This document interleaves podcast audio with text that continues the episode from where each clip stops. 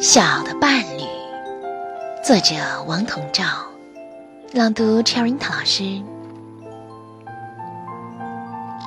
瓶中的紫藤落了一茶杯的花片。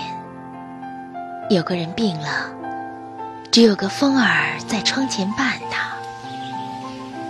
虽是香散了，花儿也落了，但这才是小的伴侣啊。